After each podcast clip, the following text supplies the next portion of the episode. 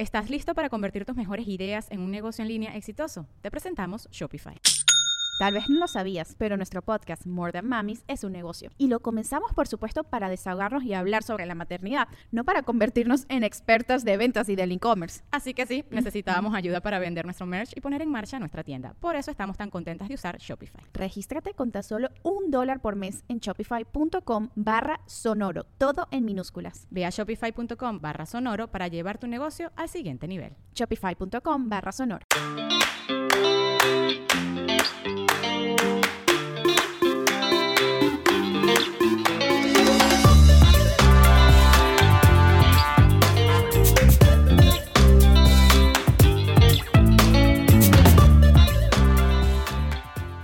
Pues bienvenidos otra vez a Con Madres. Episodio 17. No lo O sea, podemos cállense la creer. boca. Y los que faltan. Exacto. Episodio 2532 y seguiremos aquí. Exactamente. Y estamos muy emocionadas porque eh, cada día, le- obviamente, le vamos agarrando un poquito más a este tema del podcast, ya a lo que queremos eh, platicar y sobre todo que cada vez eh, nos escriben más y entonces les podemos platicar más temas que tienen que ver con lo que nos piden. Y el tema de hoy es un tema que eh, justamente nos han escrito eh, muchos de ustedes, sobre todo mujeres, platicando de, de lo que es tener una relación con tus papás ahora que eres adulto. Que es un tema. Un tema, porque además, aunque, aunque ya nos hagamos grandes, siempre cambian las relaciones entre padres e hijos. Es más, o sea, puedes ser súper maduro en tu vida y tenerlo todo equilibrado, pero en el momento en el que cruzas la puerta de casa de tus papás, eres de nuevo adolescente. Típico. O sea, literal cruzas la puerta y tu mamá ya te está diciendo, ponte derecha, mijita, arréglate el peinado, tu papá empieza a hablar de tus hermanos y tú todo el tiempo reaccionas a la defensiva y te tomas todo personal, ¿estás de acuerdo? No, sin duda creo que es facilísimo eh, volver a una dinámica que no necesariamente siempre es la más sana, que tenías hace mil años cuando la situación era completamente diferente y automáticamente, aunque sea otra casa y aunque tus papás ya vivan en otro lugar de donde tú creciste, digamos con ellos, llegas a su casa y es como te conviertes en hijo. Sí, ¿no? sí, o sea, sí, ya, sí, ya sí. no eres esta persona adulta independiente que estabas en la calle este, unos minutos antes. Sí, ¿cuántas veces te pasa que alguien te dice, ay, qué desordenada? Pero alguien de tu familia y te pones como loca. Sí, sí, sí. Pero si te lo dijera tu amiga o la del trabajo, es como, ay, sí, sí, soy súper desordenada. O sea, te lo tomas todo muy personal. Eso está cañón. Y, ¿sabes qué es lo más difícil? Como que a veces ni siquiera hacemos conscientes, o sea, no, no te das mucho cuenta. Y empiezan obviamente tus papás a decirte, ay, claro, es que a ti no se te puede decir nada. Esa frase es No, bueno. típica. O sea, mi mamá me la dice creo que una vez a la semana. y esto creo que se debe a que muchas veces maduramos nosotros, pero no siempre maduran nuestras relaciones. Y esto digo, aplica con los amigos, aplica con, con la Sí, pareja, las ¿no? Con los relaciones papás. humanas. Pero sí, sin duda, este, claramente es un tema la relación con los papás y justo por eso queríamos platicarlo el día de hoy con ustedes. Exacto, les vamos a dar un poco de información con Porque madre. nos pusimos a investigar. Nos ¿eh? pusimos a investigar y un estudio de la investigadora estadounidense Deb- Debra Humberson. Muy bien. Sí, no, no me sale como. Pero cada vez sonamos... Martiux. Sí, exacto. Necesitamos ir con Marta de baile a Sí, unas clasecitas. sí. Debra Humberson. bueno, el chiste es que esta investigadora ha llegado a la conclusión de que las relaciones entre padres e hijos adultos se caracterizan por la ambivalencia. ¿Qué quiere decir? Que en ellas se mezclan sentimientos positivos, que son amor, ayuda recíproca, valores compartidos, solidaridad, pero también se mezclan con sentimientos negativos, o sea, soledad, conflictos, problemas, dejadez, estrés. Y obviamente estos últimos se dan con más frecuencia en periodos de transición, como es cuando dejas la casa de tus papás y te vas a vivir solo, o te casas, Típico o hay alguna enfermedad dentro de la familia, o llegó un nuevo bebé, durante todos esos, o alguien se quedó sin trabajo, o tu papá se jubiló, como en esos casos es cuando más se da eh, los, los sentimientos negativos. Y es que, o sea, viéndolo de este estudio y, y platicándolo y, y un poco en todo el- la, la investigación que hicimos sobre el tema, porque sepan ustedes que pues hay que investigar, porque tampoco es que sepamos las verdades de la vida claramente. Hay varios aspectos de las relaciones familiares en los que se manifiesta mucho más esta confrontación de sentimientos. O sea que ese positivo y negativo son absolutamente contrastantes. Por ejemplo, la autonomía y la dependencia. Entonces, y eso pasa si lo ven con los hijos desde que son chiquitos. Es como esta lucha completa este, entre padres e hijos, en donde compartes el deseo de ayudarse y apoyarse y contribuir a que el otro esté mejor, pero al mismo tiempo necesitas tener tu, libertad, tu espacio, ¿no? Que a lo mejor cuando tienes 15 es, pues cierra la puerta y escucho música yo sola ¿no? y después es de, me voy a vivir sola porque necesito, no que ya nadie esté encima de mí porque pues ya soy eh, una persona mayor. Sí, en el momento en el que te deja el novio, tienes la necesidad de buscar a tus papás. o cuando estás enferma. Cañón. Sí, o cuando estás enferma así de, mamita, ¿me traes de comer? ¿no? y en las familias que son muy solidarias o que son como estas familias muégano, que viven muy juntas o muy cerca, son mucho más frecuentes, obviamente, los conflictos, porque hay un tema de insatisfacción por el tipo de relación y el anhelo de independencia. O sea, como son, son estas cosas que, como decía, esta ambivalencia de decir, quiero estar todo el día pegados, pero a la vez que no te metas conmigo. Y quiero estar todo el día pegados, pero a la vez que cada quien se vaya a su casa después. Y esto creo que es algo además que, que viven pues yo creo que todas las familias y las expectativas que se hacen de cada una de las generaciones, que es lo que hemos también venido platicando, de lo que te van dejando y lo que van viendo y pues que tus papás a lo mejor esperaban una cosa de ti o que te ven ahorita como adulto y no entienden la mitad de las cosas que estás haciendo. Sí, sí, sí. Y un poco es como, pues sí, pero es otro mundo, otra, época, otra generación. Y ahí entra obviamente el tema de los abuelos y los nietos. Exactamente, porque nos lleva a otro ejemplo, que es cuando son abuelos y pedimos un favor. Típico también. Típico. A ver, o sea, tenemos hijos y pedimos a los abuelos que cuiden de ellos, pero este favor en muchas ocasiones sí se convierte en un foco de conflictos, pues porque los abuelos hacen lo que hacen, consienten a los niños. Son abuelos. Son abuelos. O en su caso se ponen a educar y ni una ni la otra muchas veces nos gustan, o sea, a su vez los abuelos piensan lo mismo. Puede ser que, a lo mejor ellos piensan que no estamos haciendo lo que deberíamos como padres. Entonces va un poco a lo que estabas diciendo. Es un poco eh, problema de generación, problema de formas de pensar, porque ahorita hablamos de los abuelos, pero pues también muchas veces es los suegros, ¿no? Este implica no solo con la familia que creciste, sino ahora tienes una familia que no es con la que creciste y de repente aunque sean familias que se llevan increíble y tengan los mejores suegros, siempre va a haber un momento en el que haya algo que no piensas de la misma manera. Entonces ahí es cuando vienen todas las fricciones. Sí debe de haber un espacio y por más que adores a la familia y que vivas cerca de, tus papás o de tus suegros, debe de haber como, como esa, ese, límite, exactamente. Porque también muchas veces nosotros como padres nos pasa que queremos que los abuelos los cuiden, pero somos de, este, no le des azúcar, ta, ta, ta, ta, ta, y los abuelos muchas veces les vale madres. Y creo que es, y eso entra en la parte de decir, a ver, si van a ir a casa de los abuelos a comer una vez a la semana, una vez al mes, y ahí hacen lo que sea, y ahí se pueden bañar a la hora que se quieran bañar, y se quieren dormir, no pasa nada.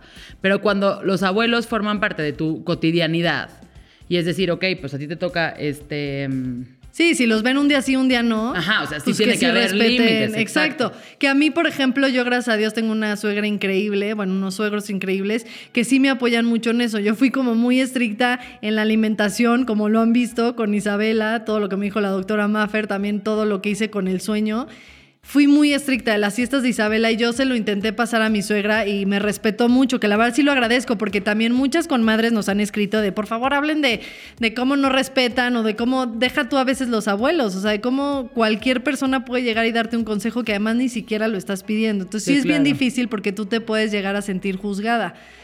Yo tengo, y en el caso de mis papás, mis papás pues obviamente ya están más grandes, ya tuvieron 11 hijos, 800 mil nietos, viven fuera, entonces casi no los ven y si de repente se echa un helado. Yo al principio, no creas, también creo que es un equilibrio que también tenemos que encontrar nosotras.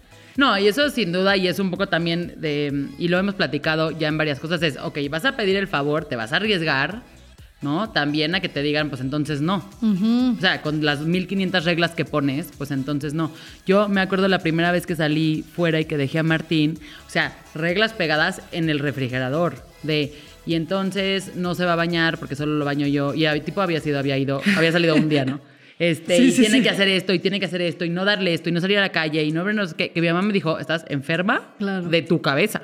Le dije, no, porque a mí, para mí eso es importante. O sea, yo necesito irme de aquí. Me está costando mucho trabajo. Sí, es que ¿no? además eso es bien. Irme de como mi mamá casa. es muy difícil. Entonces necesito que yo quedarme con la paz, que vas a respetar esto. Ujú. Creo que obviamente ya y con el segundo hijo también me relajé enormemente, pero hay cosas que me siguen pasando. Por ejemplo, es en muy pocas ocasiones alguien los baña que no sea yo. Claro. O sea, para mí eso Sí, es sí, un sí. tema. Y si no estoy, no se bañan. Ok. O sea, prefiero decir no se van a bañar. A que si está mi mamá y está este, Erika, que es la que, gracias a Dios, nos ayuda a cuidar a los niños, etcétera. Entonces, como que ya me siento más segura. Sí. Pero si solo está Erika, se cuenta, no se bañan. Si solo está mi mamá sola, no se bañan. Este, o sea, yo soy, no sé por qué, para mí eso es un tema. Es que sí, a mí también me pasó muchísimo al principio. O sea, a mí me daba una ansiedad dejarla. O sea, terrible, porque tú le haces todo.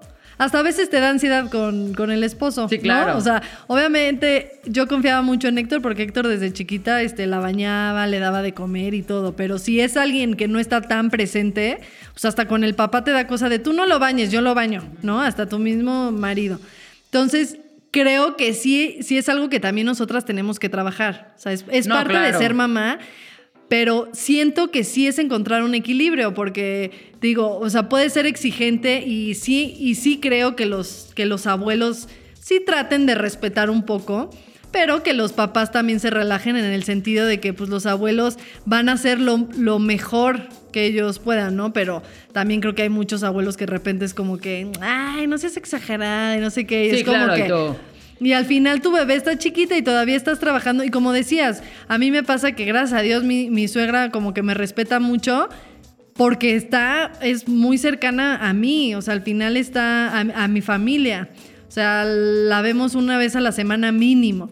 Entonces sí es importante. Y dentro de todo eso, también es importante... eh, pues tener los espacios cada uno, porque de repente ni cuenta te das y ya es como que te acostumbras a estar todo el día acompañado de tu mamá o de tu suegra. Y en todos, en los dos casos es como, pues de tu mamá qué padre, pero pues también tu marido, pues es como. Sí, oye, no, no. ¿No? Y o es al revés. fácil, como dices, es facilísimo. De repente Que volteas a ver y ya- Llevamos todo el fin de semana conviviendo y ya somos una familia de siete. Sí, sí, ¿no? sí. Dices, y creo que. Viernes, sábado y domingo y el siguiente, o sea, ya hasta el lunes, ¿no? Y eso se nos va y también creo que la importancia, sobre todo, a mí ya me empezó a pasar que Martín ya tiene cuatro, que ya entendió que así como la autoridad que yo tengo con él, porque soy su mamá, mi mamá tiene conmigo.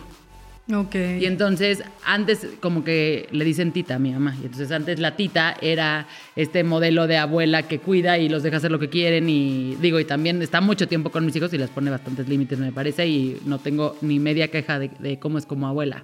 Pero sí hay un punto donde si yo estoy, eh, de repente fue como, no, pues es que tita dice que no. A ver, mi rey. Y así se lo dije a mi mamá. Donde manda capitán, no manda la mamá del capitán. Sí, sí, sí. O sea, sí. no porque esté mi mamá aquí, yo dejo de tener menos autoridad sobre ti. Porque justamente mi chamba como mamá es poner límites. Claro. Su chamba como abuela no, su chamba como abuela es consentirlos. sí. Y creo que una de las cosas que también investigando mucho aprendimos es la importancia de que cada quien tenga sus roles. Sí. O sea, ni la abuela es la mamá, ni la mamá es la abuela, ni no, ni el papá es el abuelo. O sea, Sí, de repente pueden cruzar una línea de querer tomar decisiones, por ejemplo, sí. los abuelos. Y pues no, los abuelos no están para tomar decisiones, son los papás. y si van a tomar una decisión, lo primero que haces es preguntarle a los papás. Exacto. O sea, un poco que yo te, te deje a que por favor cuides a mis hijos o que los lleves a este lado no significa, pues regresámelos en tres días. ¿No? O sea, es quedamos en esto, cumplimos este plan. Y otra vez, seguramente hay mamás que escuchan esto y dicen, ay, son unas exageradas. Bueno, pues, también yo creo que yo al menos soy una mamá que me gusta tener control de muchas cosas. Y así como en otras no soy tan picky en el tema de dónde están mis hijos, cómo están mis hijos, que este, para mí es un tema porque no estoy en mi casa Sí. todo el día. Entonces yo sí necesito saber que están ahí, que se fueron, que regresaron. Y mi mamá, que, que se queda con mi hija dos veces a la semana, en las mañanas, si es de, por favor me avisas, si vas a salir, me avisas que saliste, si vas a llegar, me avisas que ya llegaste. O sea, a mí eso me da paz. Y creo que lo más importante es entender que somos personas diferentes, que creo que pasa mucho también como en el, y con la familia política y siempre el ejemplo que a mí me gusta es el tema de la Navidad que ya lo habíamos platicado, que es, si tú llegas a cenar a casa de alguien más en Navidad, tu familia política, tu amigo, tu primo, etcétera, tienen otras tradiciones distintas a las tuyas. Exacto. Y entonces tú dices, oye, pero ¿cómo si en la Navidad se come pavo? Y el otro te dice, no, güey, en la Navidad se come pierna y pasta y romeritos. Y tú, no, no, no, es que en la Navidad se come bacalao. Mm. Todo el mundo tiene una versión distinta de lo que es la Navidad. ¿Cuál está bien, cuál está mal? Ninguna está bien está mal, es la tuya. Exacto. Entonces creo que siempre hay que pensar, poniéndonos del otro lado de los papás o de los suegros o de los tíos o de los primos o quien sea que te cuida a tu hijo, es si lo están haciendo es que porque para ellos ese es lo normal. Claro. Y les parece igual de raro y les parece igual de camello morado en una cristalería Sí. cuando tú les dices otra cosa, ¿no? Cuando es, es que mi hija tiene que dormir la siesta a esta hora, ¿no? Y es como, oye, a ver, o sea, yo no lo veo así. Claro. Entonces, buscamos algunas este, reglas o consejos o cosas Sí, que, les podemos como dar. Soluciones que podemos dar, porque sí, sí es muy cierto, quiero este, aportar algo de lo que acabas de decir, que es, o sea, que tienes toda la razón, que esto ya lo hemos comentado. Y sí, o sea, en amigos, en todo, pues ex- existen diferencias de, de cómo te educaron en tu familia. Entonces, por lo mismo, esto que decías de, de que Exacto, yo le digo a mi suegra, no es que la siesta y de repente mi suegra me decía, ay, es que antes te decían que déjalos, deja, eh, no, que No, se duerman siesta, para que se, para que se duerman toda la, para que sí se duerman bien. Y tú, sí, pero eso estaba mal, o sea, como Sí, que, exacto. pero ellos como que ellos lo casi crecieron y lo vieron normal, ¿no? Entonces también hay que entender que ellos están aprendiendo cosas nuevas cuando también no tienen por qué aprenderlo, ellos ya Sí, educaron no. a sus hijos. Entonces creo que para mí es muy importante como encontrar este equilibrio que eso es aquí también lo que decíamos como la clave, que es la asertividad. O sea, saber decir que no también y aceptar que nos digan que no. O sea, como que ponernos en los pies de los, de- en los zapatos Claro. de cada quien. Porque como dices, eh, cada quien ve las cosas como normal y muchas veces pasa que como que no te sales de ahí, ¿no? Sí, no. O sea, ya seas tú o, o tu otra familia o, tus o el amigo o algo que de repente es como, no, es que en mi casa se comen romeritos, punto. Y- y, o sea, sí es muy importante. En cualquier relación humana, Sí, exacto. o sea, no solo en, en abuelos, en este, suegros, en papás, en cualquier rel- relación humana, tratar de entender que cada quien creció con una ideología diferente. Y de la misma forma que es como cuando alguien te, te dice a alguien así, tú dices, ay, pero qué rara eres. Y tú nomás piensas, pues güey, a mí me parece igual de raro que tú no lo hagas. Claro. Me explico. O sea, lo que a ti te parece raro de mí, seguramente a mí me va a parecer raro de ti, porque tampoco lo veo así. Y creo que si lo analizamos todos, o sea, por ejemplo, si tú nos estás oyendo y dices, ay, yo soy esa que digo qué rara eres. sí, porque muchas veces no te das cuenta. Y cuando te das cuenta, de verdad, como que cambias tu forma de ver. Yo siento que yo por la vida que, no sé, por ser la onceava o por estar igual en el medio artístico y dentro de una familia tradicional, o sea, siento que yo siempre fui muy abierta en cierto, o sea, en personalidades. Claro, porque O sea, ya nada más en tu casa tenías muchas. Sí, exacto. Sí. Entonces, y, y nunca vi, este, o sea, yo sabía que si tomaba agua en mi casa no era lo normal. O sea, yo sabía, para Claro, mí era normal, igual pero no yo no era como, qué raro, tomas refresco en tu casa. Y a mí sí era como, ¿cómo? No es refresco. No, entonces siempre tuve como, y a veces eso me hace ver más cuando alguien que sin, sin hacerlo en mala onda no se está abriendo a ver que no está mal que, que una familia no sea igual que la tuya, no porque sean un poco más fríos. Quiere decir que, que son más mala familia, o sea, igual son igual de unidos, pero bueno, que no los abracen y te besen, bueno, unos son más fríos, otros son más cariñosos, y eso creo que es súper importante en cualquier relación, y sobre todo en, en una relación con, con abuelos, con papás, con suegros, ¿Sabes dónde? entender eso. Creo que lo, lo ves mucho y justo con esto, ahorita que decías de, de viéndolo, a mí me pasó mucho que siempre viajé mucho con mis primos de distintas familias y siempre como que mi mamá era muy clara de cuando estamos en la vacación se hace lo del grupo. ¿Me explicó? No es, pues es que nosotros somos así, nosotros no comemos, este, ¿no? Jamón. No, pues a ver, si en la vacación se va a comer jamón porque había que comprar jamón porque éramos Claro, 32, ajá. se come jamón. Y punto. No, no, o sea, es, ¿Estás listo para convertir tus mejores ideas en un negocio en línea exitoso? Te presentamos Shopify. Tal vez no lo sabías, pero nuestro podcast More Than Mamis es un negocio y lo empezamos por supuesto para desahogarnos y hablar sobre la maternidad, no para convertirnos en expertas de ventas y del e-commerce. Así que sí, necesitábamos ayuda para vender nuestro merch y poner en marcha nuestra tienda. ¿Y cómo suena con Shopify? Llegó otra venta. Shopify es la plataforma de comercio que está revolucionando millones de negocios en todo el mundo. Ya seas un emprendedor desde tu casa o desde donde sea, Shopify es la única herramienta que necesitas para iniciar, administrar y hacer crecer tu negocio sin dificultades. Con Shopify puedo gestionar pedidos, envíos y pagos desde cualquier lugar, brindándote toda la información y estadísticas de tus ventas al detalle. Regístrate para un periodo de prueba con tan solo un dólar al mes en shopify.com barra sonoro, todo en minúsculas. Ve a shopify.com barra sonoro para llevar tu negocio al siguiente nivel. Shopify.com barra sonoro. Y si resulta que a ti te dejan llegar a las 3 de la mañana y haz de cuenta, mi mamá, yo tenía como de llegar del antro y tenía yo que llegar más o menos temprano y no sé qué, pero nos íbamos a Acapulco con mis primos y a ellos los dejaban llegar mucho más tarde. Entonces mi mamá era un poco como en Acapulco, porque estamos muchos, pueden, puedes llegar más tarde. Un poco también porque entendía que pues estaba muy horrible que yo tuviera que llegar a la una a mi casa, ¿no? Y mis primos a las cuatro.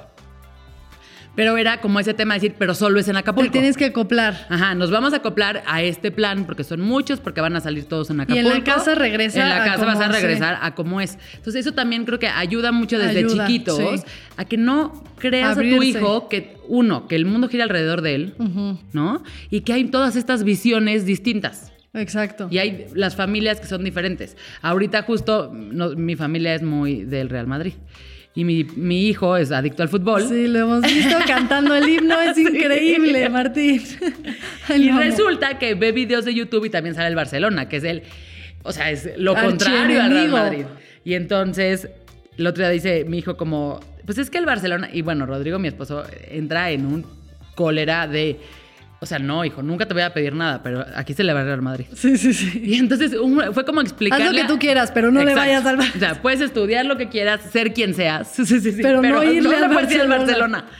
Y justo como que explicarlo, fue así tal, es lo mismo como de la Navidad, es, mira, en esta familia le vamos al Real Madrid. No te voy a hacer odiar al Barcelona. Nada más que aquí le vamos al Real Madrid. Ya después, cuando tú salgas de esta familia. Y esa fue nuestra bueno, única hic- cosa lo que... hicieron muy bien porque ah, yo he visto casos en lo que también los hijos, por llevar la claro, contraria... llevan la contraria y entonces le este, van al otro. Le van al otro y pues así la familia se tiene que ir con este... No, sin duda. Pero justo un Pero está padre porque haces exacto, lo haces desde chiquito y, y, o sea, al final lo educas a, a que no está mal ir al Barça, pero aquí somos Tú le puedes ir madrileños. como el tercer equipo que le quieres ir al, al Barcelona, está muy bien. Pero aquí le vamos al Real Madrid. Y otra cosa que quería decir antes de que nos vayamos a las conclusiones es que muchas veces también con los abuelos, que estamos hablando de, de en sí, o con los papás, que ya de los abuelos tendremos otro podcast, Exacto. pero esta onda entre papás, hijos, suegros, eh, yernos y nueros y abuelos, que muchas veces uno trae carga de que es que mi, como mi mamá me lo está cuidando, puede hacer lo que quiera. Y no. No, no. O sea, porque además también para ellas, o sea, así como ellas te están haciendo el favor de cuidarte, Isabela, ay sí, de cuidarte a tu bebé, tú también les estás haciendo el favor Claro. de estar con sus nietos, ¿no? O sea, yo sí siento que es algo recíproco y más si es amor así, a menos que obviamente abuses, que eso tampoco está bien. Y son otras, ya hacen otras situaciones. Ya son otras creo. relaciones que no está bien abusar de los abuelos. Y también se vale los abuelos que digan, yo los cuido y los apapacho, pero no se quedan a dormir. Sí, o, sea, como respetar todo, porque también hay ese caso. Hay también el caso de, de las, de las Hijos mamás que dicen, hijos abusivos, o las mamás que dicen, es que mi mamá no me lo cuida. O sea, ¿cómo puede ser? O mi suegra no me lo cuida. Pues se vale, si está cansada y... No, no, no, pero además no tiene, no es obligación No de es nadie. obligación. O sea, En primera no es obligación. Como tampoco es obligación que si sí te lo cuiden, tú traer esa carga de haz lo que quieras porque No, no. gracias, me la estás cuidando. O sea, Sí, no. no. es un todo, todo siento que es encontrar un equilibrio que está cabrón. Pero Sin vamos a dar conclusiones que pueden ayudar a llegar a este equilibrio, a esta paz mental, ¿no? El primero es, tenemos que abrir bien los ojos y abrir bien los oídos para tratar de detectar los juegos y manipulaciones en las que nos movemos con nuestros papás o inclusive con nuestra familia política. Porque es súper importante entender que dos no juegan si uno no quiere. Y muy probablemente vas a descubrir que tú también estás incitando estas situaciones. Entonces, ¿cuántas veces no han pasado de... A mí me pasa mucho con mi mamá, no sé si a, si a alguien más le pase o con sus suegros o con... inclusive con su esposo, de decir, es que entramos en este, en este rollo de, y entonces yo le digo, y entonces me dice, y entonces- y- y- Nunca acabar. Ajá. Entonces, ¿qué tienes que hacer? Cambiar tú, porque si cambias tú y haces tú una pequeña diferencia en cómo dices las cosas, en el momento que dicen las cosas, la relación va a cambiar. Es como un poco de decir, es que cada vez que me pico aquí me duele. Pues no te piques ahí, ¿no? Es Y exactamente lo mismo. analízalo, no porque toda la vida te piques. O sea, Significa que tienes que seguir picándote. Ajá, o sea, en cualquier momento puedes tú cambiar el juego. Y muchas veces, no, o sea, ya lo habíamos platicado otra vez en el episodio de Oso Traba, pero que tiene que ver con el tema de, o sea, el cambio está en ti. Y quien hace la diferencia eres tú.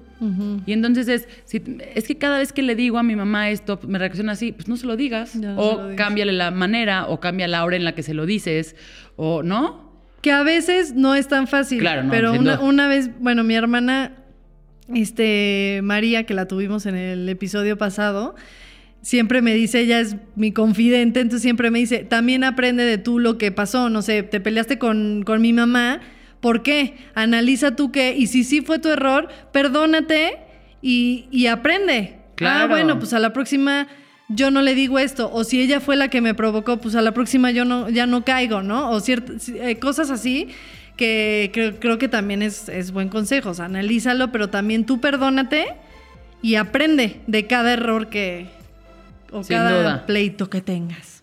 Bueno, ya me metí en tu... Está muy no, bueno, no. lo traigo muy, muy Sí, vivo sí, esto. Muy ¿eh? presente, muy presente. El segundo es tratar de comprender a tus padres, o a tus suegros, o a tus abuelos, o depende de la relación que tengas. Es muy difícil que te puedas poner en su lugar. Sus creencias y, vivi- y vivencias han sido muy diferentes a las tuyas, pero precisamente por eso hay cosas que no van a poder entender ni cambiar. Por más que tú quieras explicarles con manzanitas, ellos tienen una ideología que tampoco tienen por qué cambiar. Entonces, comprender no es justificar.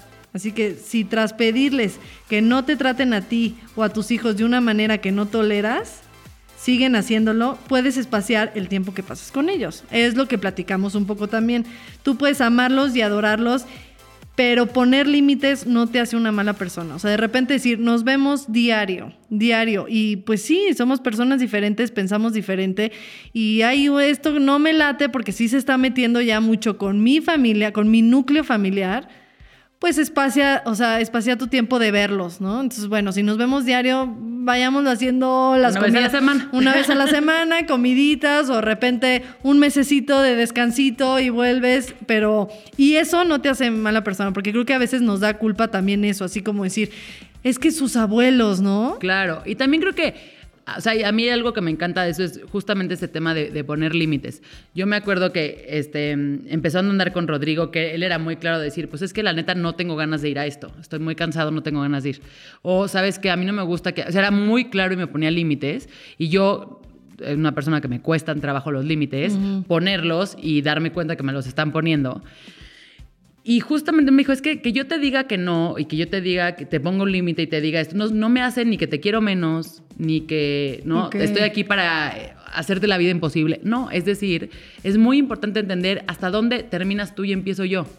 Claro, por ejemplo, quitemos los abuelos y todo eso, los amigos, ¿no? Si de repente en una pareja ves mucho a los amigos, Claro. Y, la- y tu otra pareja te dice, oye, ne- necesito que no los veamos tan seguido. No es porque ni quiera que dejes de ver a tus amigos, ¿no? O sea, ese drama, ni que te quiera menos, ni que te quiera para él nada más. Sí, no, no. es que al final ahora compartes una vida y no eres tú sola y, y estás creando tu, tu- tu propio espacio, pero acompañado. Y, y- y creo que es- y se nos olvida mucho, porque se nos olvida eso, o sea, justo te pasa con la pareja, creo que te pasa cuando tienes hijos. También es decir, hay situaciones que van a tener que cambiar por naturaleza. Sí. O sea, el plan no puede seguir siendo el mismo si tú ya llegas, o sea, si antes llegabas dos y ahora llegan cuatro. ¿No? Y entonces, oye, pues si yo llego, con- me acuerdo que al principio para nosotros era, ¿en qué restaurantes cabe bien la carriola? ¿No? Y entonces era, oye, ¿les importa que vayamos a un restaurante donde quepa bien la carriola? Porque si no, tengo que bajar a mi hijo, y entonces no puedo darle comer bien, y entonces que ahorita ya es casi casi de dónde hay de niños. Sí. ¿No? Sí. O sea, que, que se van a ir tantito y, o sea, entonces se van acoplando y creo que también es difícil para la gente que no tiene hijos. Claro. No decir, "Puta, ahora tenemos que ir a comer a este restaurante siempre porque, ¿no? Ahí los niños están bien. Pero para uno entiende que, que yo vaya y que yo tenga que estar con mis hijos todo el tiempo, que mis hijos estén incómodos, a mí lo que me va a hacer es que no voy a querer ir a comer. Ujú. Entonces la siguiente vez que digan, vamos a ir a comer y no pueda yo adaptarme a ese plan, voy a decir, pues sabes que es que no voy. Exacto. Entonces, exacto, es encontrar un equilibrio, porque también si tú quieres verlos diario y diario que vayan a un lugar de área Exacto, de niños, ¿y sabes pues qué? ¿Por también, qué? sí, no, o Entonces sea, veámonos menos y a lo mejor cuando nos veamos ya no vamos a llevar hijos. sí, exacto, ¿No? o hacemos una con Una hijos, cena. uno, un- uno sin hijos, una con hijos, así. Y al final sí creo que es eso, o sea, de repente nos sentimos culpables hasta por espaciar el tiempo de ver a, a la familia. Y creo que es sano también de repente eh, tener tu espacio. A mí me ha pasado que de repente todo el tiempo estábamos acompañados y cuando nos dábamos, ya sea con mi familia o con, o con la de mi esposo, todo el tiempo como que buscar, ¿y qué hacemos hoy? ¿Qué hacemos hoy? ¿No? Por la Sí, necesidad sí. de que pues tenemos una niña que está súper activa todo el día. Y los días que nos hemos quedado los tres y hacer un plan los tres. Una delicia. Es una delicia y es padrísimo y nos relajamos y es como que Sí, ya al día siguiente no quieres ver a nadie, ¿no? O sea, ya quieres eso para siempre. Entonces, ¿es encontrar un equilibrio? Pues no, Claro. tampoco, ¿no? Y otro este, consejo que creemos que es importante darles es que hay que exponer estas nuevas formas del trato que haya entre tus papás y tú o los abuelos, etcétera, y tienes que estar abierto a negociar y a recibir directamente un no por respuesta. O sea, que tú pongas los límites automáticamente hace que la otra persona los ponga. También. ¿no? O sea, sí. definir la línea de respeto entre dos personas marca la línea para los dos. Claro. Marca el límite para los dos. Entonces, si tú dices, sabes que a mí no me gusta que me hagas esto, la otra persona te va a decir, ok, a mí no me gusta que me hagas esto. Claro. Y entonces hay. Y a veces esas confrontaciones nos cuestan mucho trabajo y nos como que pareciera que las evitamos. Es lo más sano que podemos hacer. Y ahí justo me acabo de. Hace un par de semanas que me peleé con mi mamá muy fuerte porque yo le había dicho algo que ella no sé qué, y yo le hice un tono que no le gustó. O sea, una serie de malentendidos que partían de dos temas. El primero, que yo claramente traía yo unas semanas de muchísima presión. Y entonces ya no, ya no cabía un pendiente más en mi lista de pendientes, y entonces yo estaba no reaccionando de la mejor manera. Y de su parte fue que, como queriendo ayudarme, porque yo tenía unas semanas de mucha presión, se fue guardando las cosas. Y entonces ya cuando le dije, oye, ¿qué te pasa? Pues que siento que me estás tratando así. Y es pues es que hace tres semanas me dijiste eso y hace dos semanas me dijiste eso. No me sirve, ¿no? Entonces el límite un poco ahí que marcamos fue, ok, yo tengo que ser más consciente cuando hablo, cómo hablo y cómo digo las cosas. Tú me las tienes que decir en ese instante porque si me las hubiera dicho, yo lo hubiera contado, no hubiera, no hubiera habido ese malentendido, porque yo no quería decir eso y bla, bla, bla. Entonces, es, o sea, como sí, que y también abrir la mente, que tú, tú, todos cometemos errores. Claro. O sea, tú dices, es que a mí no me gustó esto, pero también te tienes que dar cuenta que pudo haber sido una consecuencia de algo que tú Sin hiciste. duda. Y si a veces nos quedamos cerrados en que no, la que está mal eres tú, No, y como dices, no aprendes, no lo, y no lo vas a poder cambiar. Entonces, em, pues sí, la conclusión es que sean tus padres o que tú seas su hijo, no justifica cualquier cosa. Todos somos personas adultos antes que otra cosa. Y eso es lo que tiene que prevalecer. El respeto tiene que reinar en estas relaciones, sea cual sea, y de forma bidireccional, de los dos lados. Ni te lo pueden faltar, ni se lo debes faltar tú. O sea, literal, esto no es negociable. y ahí sí es como, y si te tienes que alejar de tu familia, de tu familia política, de quien sea, por el tema del respeto, eso sí hay que hacerlo. O sea, yo, yo sí creo que no. O sea, si ya, ya hablaste, Si ya te tú lo pusiste en tus cumples. zapatos, Ah, exacto. exacto. Tú ya y trataste de muchas formas, y aún así el tema pues no, no ha mejorado, creo que ahí también hay que tomar distancia y decir, ok, Que se entienda claro. Ajá, y es un poquito, y te pasa, ¿sabes a mí co- con, quién siempre he pensado que es muy obvio? Con los amigos. Sí. Que es, los amigos son esas personas a que tú las perdonas todo, ¿no? Tu amigo te puede decir, ay, qué desordenada eres, ay, qué despistada, ay, creo que engordaste, ay, le estás cagando cañón en lo que estás haciendo. O sea, y se lo no perdonas. hablarte en tu No, cumpleaños. A tu Hablarte familia no se lo perdonas, pero a tus amigos sí. Y ya quiero ver que Rodrigo me diga gorda, ¿no? Sí. Pero hay un tema con los amigos que es si los dos, o sea, si no tienes la misma definición de amistad, no vas a poder ser amigo. Sí. Si para mí amistad es llegar a las 11 de la noche cuando me citaste en tu casa a cenar a las 8, pues que no me vas a volver a invitar a cenar. Por más que me adores, me vas a perdonar todo. Pero nuestras definiciones de amistad son distintas. Sí, o si, o si yo lo, eh, si para mí amistad es de mandarte, o sea, estar pendiente de ti y tú nunca estás pendiente de mí, pues va a llegar un Tampoco punto en el que funcionar. pues, no va a funcionar, exactamente. Es- entonces es un poco lo mismo, como que ese respeto, entender muy bien quiénes somos y que sobre eso vayamos construyendo. Así que sea cual sea tu relación con tus padres, sin duda esperemos que estos consejos te puedan ayudar a mejorar, aunque sea un poquito este tema. Y también recuerden de escribirnos en nuestras redes sociales, arroba conmadrespodcast en Instagram y Facebook y arroba conmadrespodcast 1 en Twitter. Y desahóguense con nosotros, porque además acuérdense que ya tenemos una página privada Un grupo, comunidad con madre. un grupo, no página. Bueno, es la lo página mismo, ya- es un poco lo mismo, de hecho, pero... Pero ahí es un poco más pues para desahogarse, para shopear, para ahí están también todos nuestros invitados, ya los agregamos, los tenemos trabajando. Exacto, Este, entonces escríbanos y ahí un poco acuérdense que esto nació porque nos estaban preguntando cosas que no necesariamente nosotros teníamos la respuesta. Sea, así también se pueden poner en contacto y decir, oigan, yo estoy viviendo en Guadalajara, este, ¿quién me puede recomendar eh, algo? Y, Y- entonces alguien le contesta. Sí, o exacto, una clase y por ahí hay otra de Guadalajara. Y también pues porque al final estamos creando una comunidad padrísima. Nosotros amamos escucharlas, escuchar sus historias, leer, eh, contestarles y estar en contacto pues además de, de por acá. eh, escribirles en nuestras redes sociales y en toda, todo esto digital que nos une a ustedes. Así que Y acuérdense, solo tenemos dos reglas. La primera es obviamente lo que decíamos ahorita, es el respeto. O sea, si tienen ganas de irle mentar la madre a alguien, no es el lugar. No. Pero si tienen ganas de platicar, escribir, contar sus dudas, etcétera, este sin duda sí es el lugar. Y la otra es que no se vale vender proactivamente. ¿Esto qué quiere decir?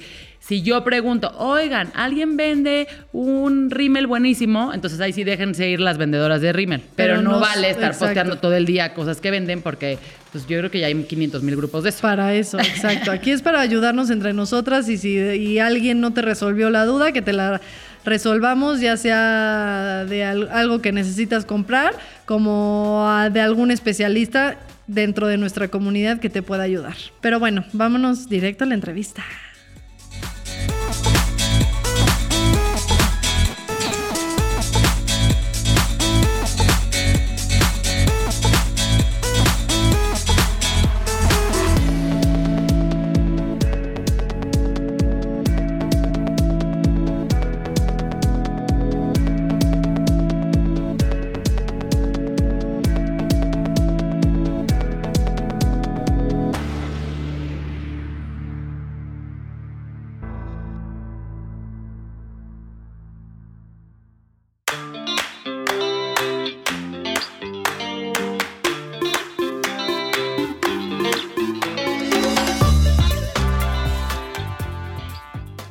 Pues ya llegamos a, la parte del, del capítulo que nos gusta muchísimo. Y el día de hoy es triplemente especial porque el invitado que tenemos, además de ser una persona a la que quiero mucho, con la que me divierto mucho y con la que convivo al menos una vez a la semana, es alguien a quien en su vida personal tiene algo que, que admiramos muchísimo, que es la relación que tiene con su mamá y con su abuela ya siendo adultos. Y como hemos venido platicando todo el capítulo de la importancia y a veces lo complicado que es pues entender que ya crecimos y que nuestros papás no siempre lo entienden o no, no podemos entendernos con ellos porque crecimos, es la persona indicada para hablar del tema.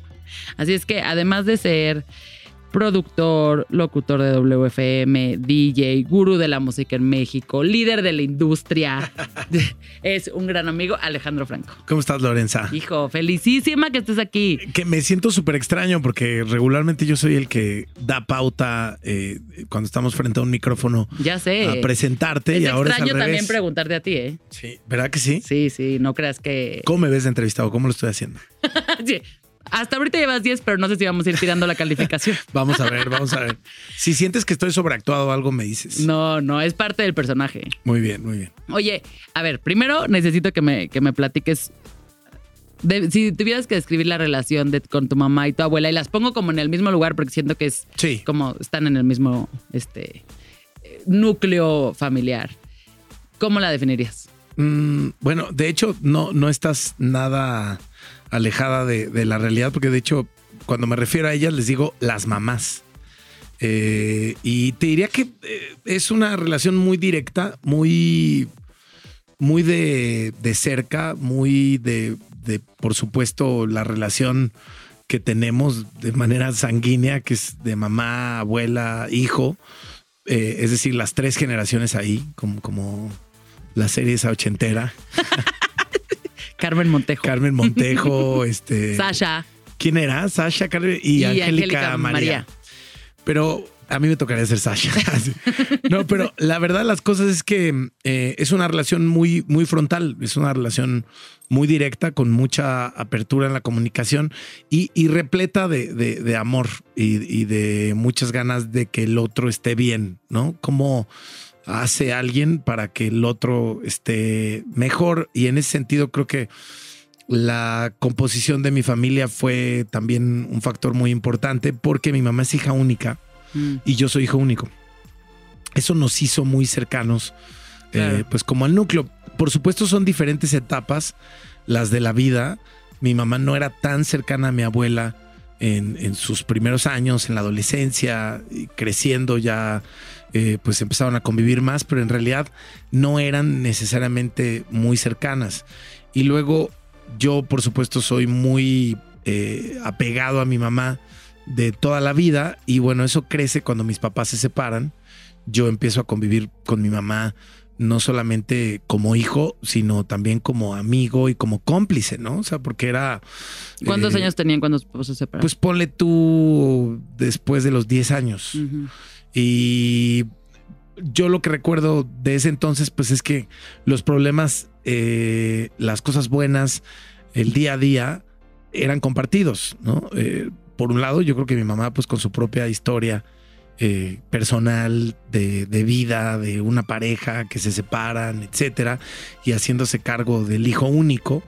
Y por el otro lado, pues también el hijo único viviendo las etapas que tienes de niño, adolescente, etcétera, pero con mucha comunicación, eh, siempre con, con una línea ahí muy fuerte de, de mi mamá levantando el ojo y, Bueno, pues para es la mamá. ¿no? Y compórtese y a ver las calificaciones y a ver este, a qué hora llegaste y tus amigos y no sé qué. Los pasaba al pizarrón también a mis amigos.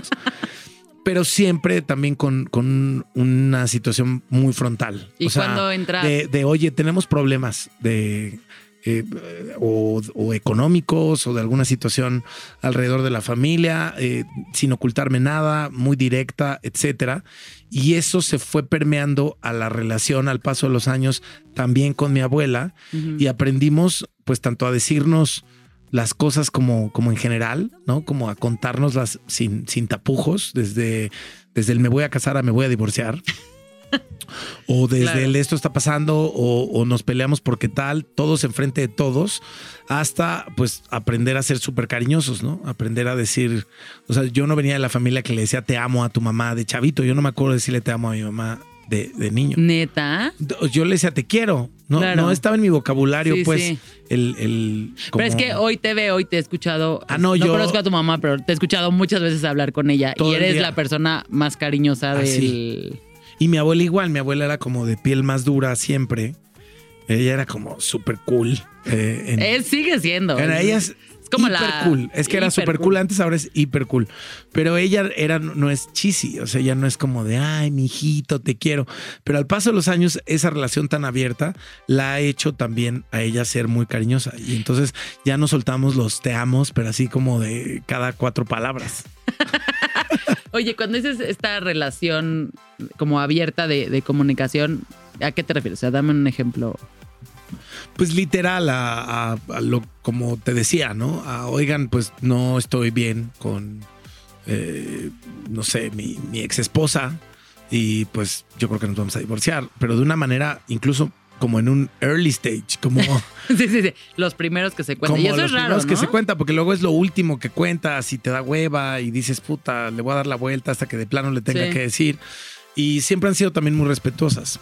Y, y muy en el, oye, pues estás seguro, pues analízalo. eh, si no te funciona, aquí está tu familia. eh, que aparte, pues siempre es muy fácil porque es una familia muy chiquita. Es que O sea, somos nosotros tres.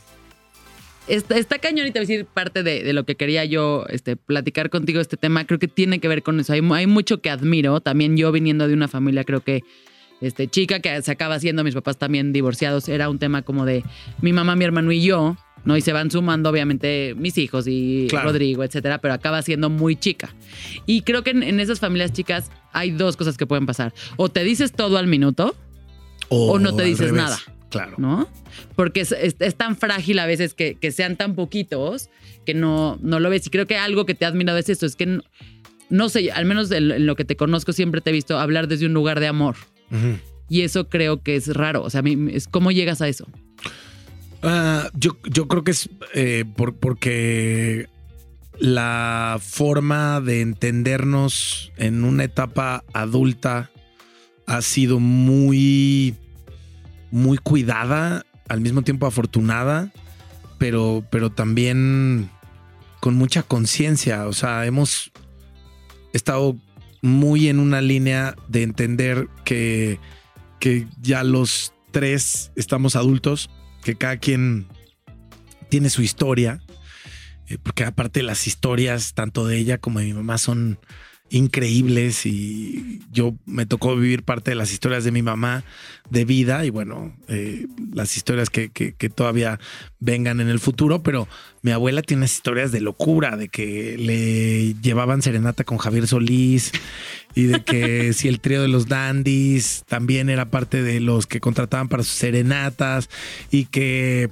el esposo segundo, porque mi abuela también, o sea, se dio eh, realmente Adelantada a su época. totalmente adelantada a su época y se dio la oportunidad de vivir lo que quiso vivir eh, No, durante toda la vida. Más ¿no? todavía súper cool. Entonces, como llegando a una etapa de entender que mi abuela, pues también ya pasa a una edad adulta, pues mayor, y que mi mamá va creciendo y ya va entrando también, acaba de cumplir 60, y, y tampoco nos llevamos tanto, nos llevamos como 20 cada uno. Claro. Entonces, eso también es, ayuda. ¿no? es entender también las etapas de la vida y, y entender que hay que aprovecharlas y que hay que tener pláticas y de pronto es como, a ver, como abuelita, ¿qué tienes que contarme de esta persona o cómo te sientes? También la relación de ellas, pues evidentemente tiene sus complejidades porque conviven todo el día Claro. eh, y eso eh, es siempre eh, difícil pues para cualquier persona o cualquier pareja en cualquier situación, sea mamá, hijo, primo, Sí, sí, pues, ¿no? Eh, eh, pareja, Desde esposos. diario.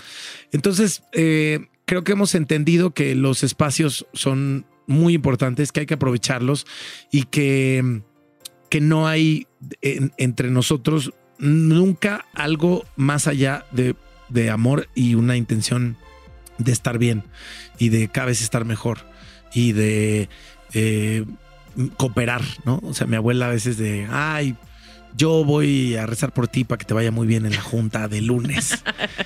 Y yo, yo también llego y busco ese apoyo y les digo, oigan, yo esta semana voy a tener esto, esto y esto. Eh, pues ahí échenle power, ¿no? O sea, de que si son velas, prendan Claro. una vela, no sé qué. En lo que crean. En lo que crean. Más por un tema energético, de hacerlas partícipes. Es que eso creo que también a veces lo, lo perdemos mucho de, de vista, que pareciera como que no, no las quieres involucrar en los problemas, no, no las quieres no hacer parte. Y es bien fácil como adulto empezar a aislar Aislar. a tus papás. Que sí, que sí creo que, o sea, es, es una cosa natural, ¿no? Digo, yo tampoco cada cosa que me pasa o cada situación laboral, imagínate que fuera no, y se pues las contara. no se pueden contar. Pero, pero los generales de, de, de la semana, de un mes, de un proyecto, sí me gusta ponerlos en la mesa y, y- y platicarlos y, y de pronto pues echarnos unos tequilas, sobre todo mi mamá, perdón, mi abuela y yo, que mi, mi mamá casi no toma, pero mi abuela Se sí, se puede echar una botella de vino tinto conmigo y entonces sí es muy divertido porque es, es una cotidianeidad también muy de cuates, muy de amigos, muy cercana, sin olvidar por supuesto también que es eh, mamá, abuela, hijo, pero pues qué más eh, círculo de amor puede haber en ese sentido. Digo, por supuesto, luego ya uno va y hace su familia y, eso es lo que ya va la- también otra etapa de la vida.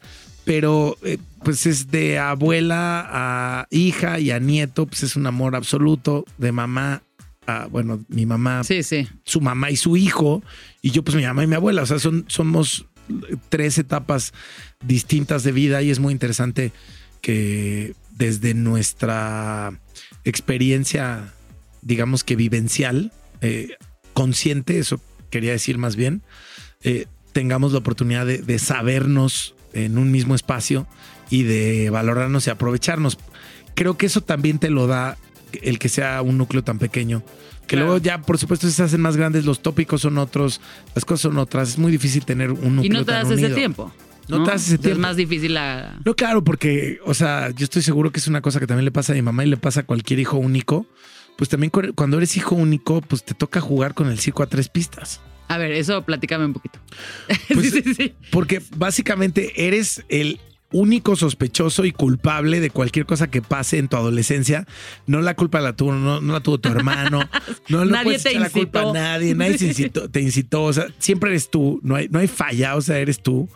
Y al mismo tiempo, pues eh, también el, el, el amor, el día a día, lo complicado, lo bonito, etcétera, pues te toca a ti cubrirlo. O sea, no es como que digas, híjole, día de la madre, voy a, a tener que trabajar, y pero lo bueno es que va mi hermana con. Ajá, ¿no? claro. Entonces, pues sí te tienes que partir en 10, que realmente Y eso, cumples. y eso no se siente como una responsabilidad enorme. sí, sí. O sea, también es una responsabilidad. ¿no? Que a mí me pasa porque yo soy la hermana que, que va. Ajá.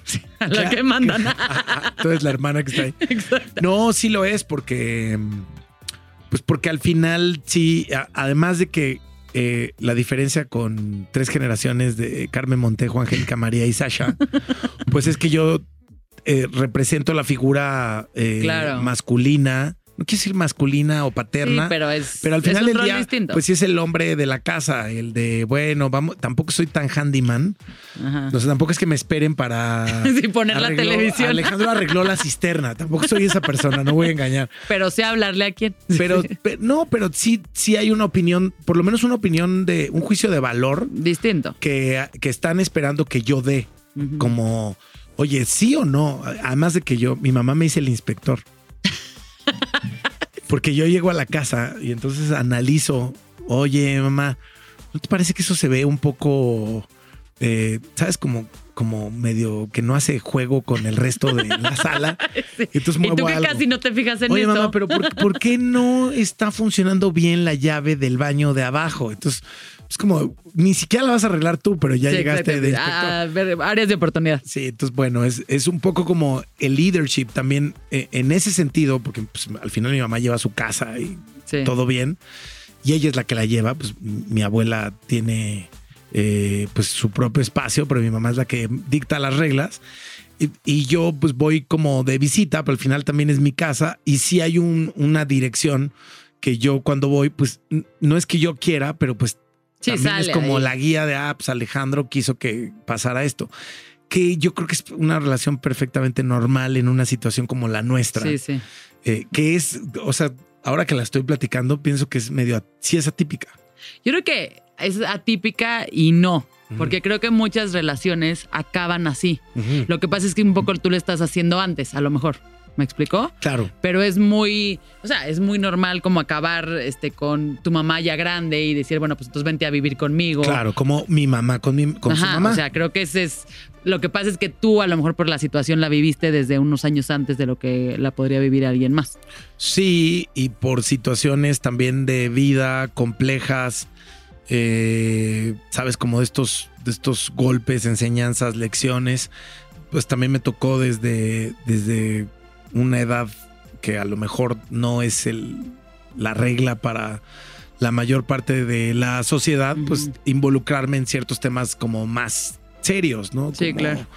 Sí, la vida misma, cosas que, que dices, Sí, híjole, el día a día que aquí es donde no- aquí es donde si estuviera mi papá con mi mamá aquí es donde él entraría y yo seguiría inocentemente con mis amigos jugando allá canicas. afuera y entonces pues le, le tienes que entrar a ciertas conversaciones a situaciones a cosas no sé cuando murió mi abuelo bueno mi mi abuelastro sería porque porque mi abuela se casó dos lo veces más después de mi abuelo como lo mencionamos entonces pues es- son son cosas que igual dices a lo mejor no yo creo que todo te toca de todos modos cuando te tiene que tocar. Sí, claro. O sea, Porque esta onda de, oh, yo no debía haber vivido. Pues no, pero sí no es la regla. a veces que a cierta edad tengas que estar involucrado en ciertas decisiones o en ciertas pláticas o en ciertas cosas que pues te hacen brincarte ya a un terreno en donde pues ya después de eso ya hablas de manera más frontal cualquier tema. Y dime algo, ¿y qué crees que, que todo lo que te tocó vivir, sobre todo en esa etapa que creo que es de cuando eres mucho más chico, pega más fuerte o, o te das cuenta de más cosas que a lo mejor la gente no se está dando cuenta justo como por lo que comentas? ¿Qué es lo que te dio eso, que te hace hoy una persona de, ciertas características? Pues yo viví una, una situación eh, muy de cerca con mi mamá, que fue muy difícil, que es que perdió un bebé y básicamente ese día no había nadie como alrededor, ni mis tíos que vivían al lado de mi casa, eh, ni la pareja de mi mamá de ese entonces, ni mi abuela. No había como WhatsApp, no había. Sí, sí. ¿Y cuántos años no todo el mundo tú? traía celular. Pues yo tenía, no sé, como 13, 14 años, Mm. más o menos. Y entonces eh, a mí me tocó el como, oye, tu mamá se está desangrando y se va a morir. Y pues este, necesitamos que vengas a ver a tu hermano. Y entonces yo así como en shock con un amigo de la prepa que me acompañó literal, "Ay, ay, vamos a recoger a mi mamá que fue a un estudio y Claro. vamos a comer a mi casa. Así de fácil. Llegamos y mi mamá ya en cirugía mayor. Y entonces nos dicen eh, que identifiquemos Ay, bueno, no. a, a- a mi hermano. En teoría, pues yo pensé que lo iba a encontrar vivo. Y cuando llegué, pues el doctor así me agarra el hombro y me dice, no, pues lo siento. Y pues por O supuesto. sea, ya iban a hacer. Ya iba a nacer, tenía ocho meses. Ay, no, cállate. Ya iban a ser, lo vi. Eh, luego mi mamá, en- el doctor diciendo, yo creo que aquí quedó, se está Ay, no, desangrando. cállate, y nadie de mi familia. Mm. Entonces, eh, una cosa que recordé para siempre ese día fue el, lo que firmé, pues el acta eh, Ay, no. de, de función. Y entonces el acta decía tiempo de vida 33 minutos. Y eso me marcó para toda la vida. Y eso me cambió muchísimo el instante. O sea, fue, Claro. fue un cambio instantáneo. Fue como percibir la vida de otra manera. Porque fue entender el tiempo, en- eh, eh, la, la relatividad del tiempo, ¿no? O sea, como hay alguien que puede nacer, vivir y morir en 33 minutos. Y yo entonces yo pensaba, ¿qué hago yo en 33 minutos? Y entonces decía, no, yo me tardo mucho bañándome. Y de- Ay, sea, no. me preocupaban cosas como... Sí, claro, lo de tu cotidianidad. Claro. Y, y luego el, mi mamá se va a morir y no hay nadie de mi familia. Y entonces luego ya llegó eh, mi familia y ya poco a poco se fue armando ahí como la banda. Y ya yo me pude ir a descansar y mi mamá ya salió de peligro y mi mamá vio la luz y así de que... Ay, no. Sí, no, súper fuerte. Y entonces después de eso, la verdad, No, pues ya, hay una valoración muy distinta de todos los escenarios, de todas las cosas. Me tocó también ver a una mujer adulta sufrir el duelo de perder un hijo, Claro. pero al mismo tiempo estando con su hijo. Entonces, eh, es, pues, es parte de la vida. Yo no digo que eso sea una cosa extraordinaria. Estoy sí, sí, seguro que, tocó. que pues cada quien tendrá sus propios momentos de vida. A mí me tocó ese y ese creo que es uno de los momentos, hay muchísimos, que nos han hecho ser muy unidos y que igual justo nos ayudaron a, a- a llegar a otras etapas de confianza y de entendimiento de vida y de acompañamiento pues de, de- de familia, ¿no? No, bueno, estoy en, en shock. ¿Qué tal, Lorenza? Hijo, es así. Pero creo, creo que... y- Ni en WFM. Ni en. WFM. Pero creo que te voy a decir que, y algo que, mm, o sea, ahorita que, que lo escuchabas, me imaginaba tu cara de esa edad y la cara de tu mamá, porque creo que son sentimientos, o sea, tú lo viste un poco lo que decías de firmar eso me, me quedó para siempre, y lo que ha haber sido también para tu mamá haber vivido eso, que asumo, Claro. ni siquiera me lo puedo, ¿no? Imaginar. Creo que eso, ah, o sea, ahorita que lo, que lo cuentas me hace entender muchísimo de esta relación que dices que parte desde, desde el amor y no de, y del entender que ten- hay que apreciar ese tiempo que tenemos. No Sí. creo que tristemente a veces solo son esos momentos, los momentos complicados y los momentos feos los que nos hacen decir, es que mejor me siento y aprecio, ¿no? Lo que estamos viviendo. Y mira que te lo dice una persona a, a la que le gustaría entrar en conciencia más veces en el día de eso, porque yo también me dejo ir con la vorágine de, del trabajo, de los proyectos, de lo que viene, de ya es tarde, de, a esta hora eh, hago esto, a esta hora como, y si ya se me fue la hora de la comida, Sí, ya, ya, no ya no comí, comiste. o ya comí más tarde, y voy a, a ver a mi mamá y a mi abuela, y también como cualquier persona en la actualidad, pues a veces me descubro, sí, de que cuánto porcentaje habré estado en el celular, contestando el, el sí, mail, sí. hablando por teléfono. Eh, O sea, eh, también, ojo, pues también es una relación normal del 2019. Sí, sí, sí, bueno, tampoco ¿no? es o sea, este, mi mamá, ser iluminado. Mi mamá, a veces estamos platicando y mi mamá ya está en Facebook o Candy Crush.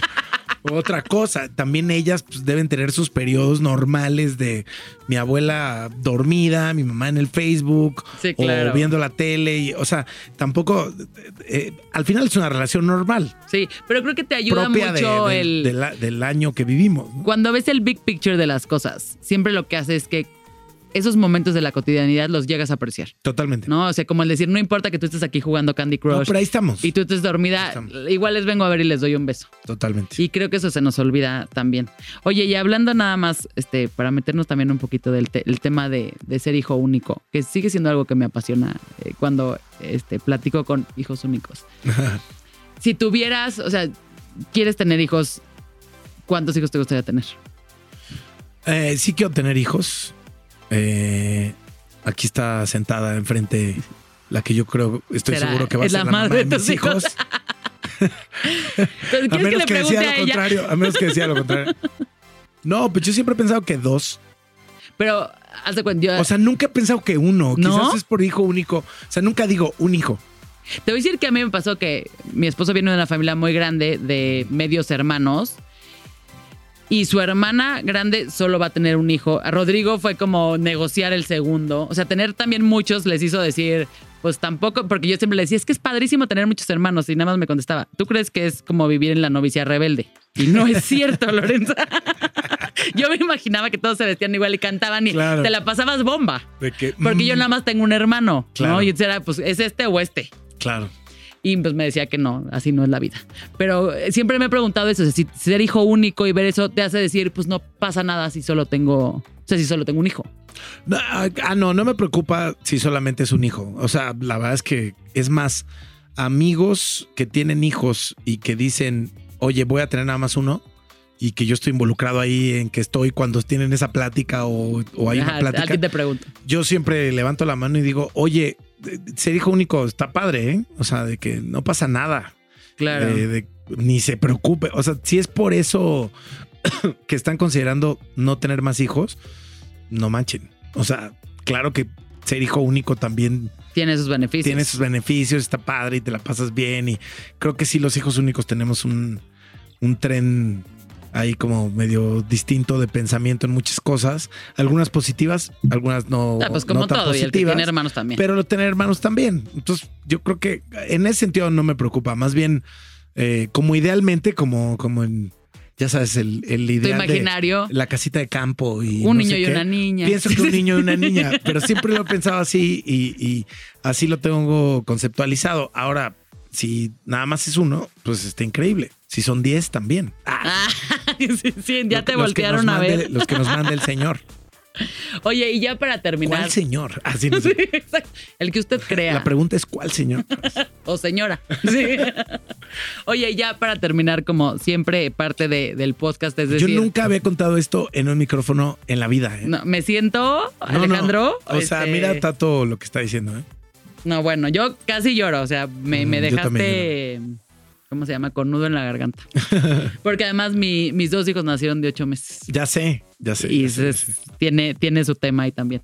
Y parte de lo que hacemos es que lo que buscamos es hablar de la realidad de lo que es ser padre y sobre todo mujer en, en en esta época.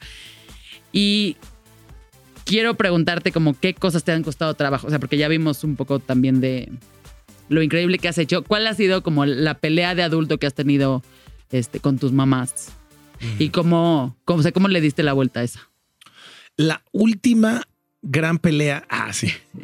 O sea, tampoco tienes que Eh. ventanear y no. No, no, en realidad te, te voy a decir algo. Solamente tuve un momento como complicado cuando eh, salí de la universidad. No, cuando salí de la preparatoria iba a estudiar comunicaciones eh, con mi abuela. Y mi abuela me gritó unas cosas así de. No, ¿cómo vas a estudiar eso? Que vas a ser un Algo vago". tenía de razón. Sí, sí soy un vago. Yo también me costaría trabajo que mis hijos me dijeran que van a estudiar comunicación Sí, como no, yo sus les diría, papás. ¿cómo? Estudia. Mira, lo otro se aprende. Tú estudia administración. Exacto. estudia es lo importante. finanzas. Economía. Sí, Economía. El otro, yo, yo te presento gente. sí, exacto.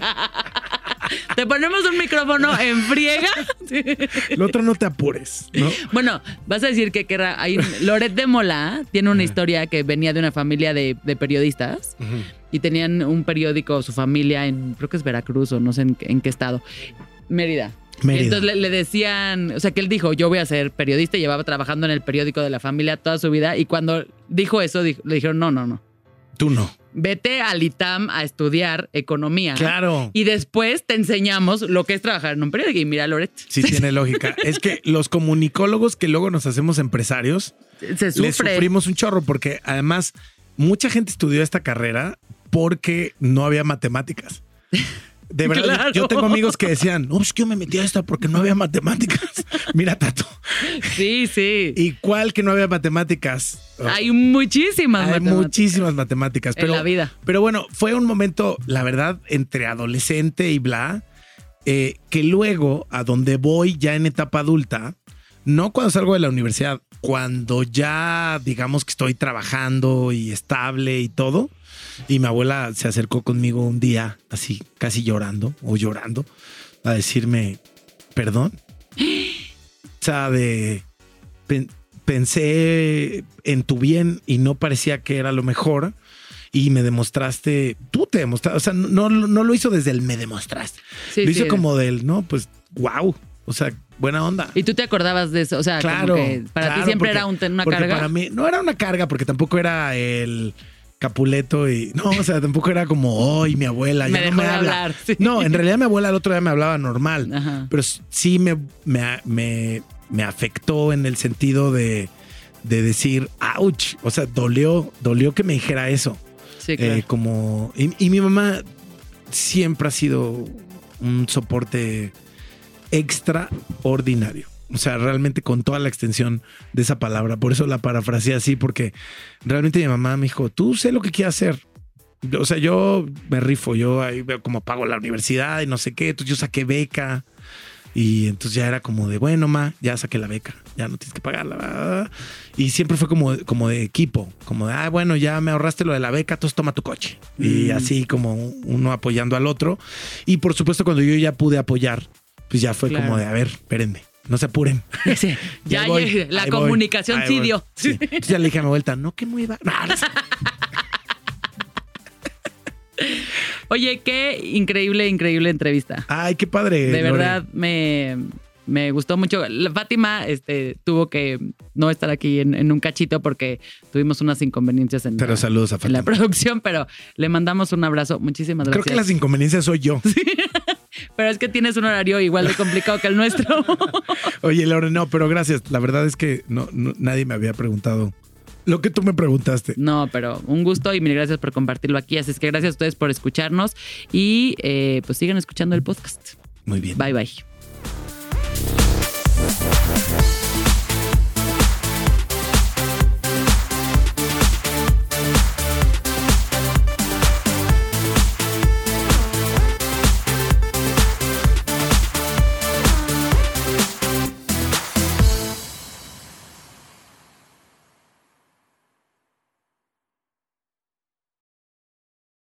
¿Estás listo para convertir tus mejores ideas en un negocio en línea exitoso? Te presentamos Shopify.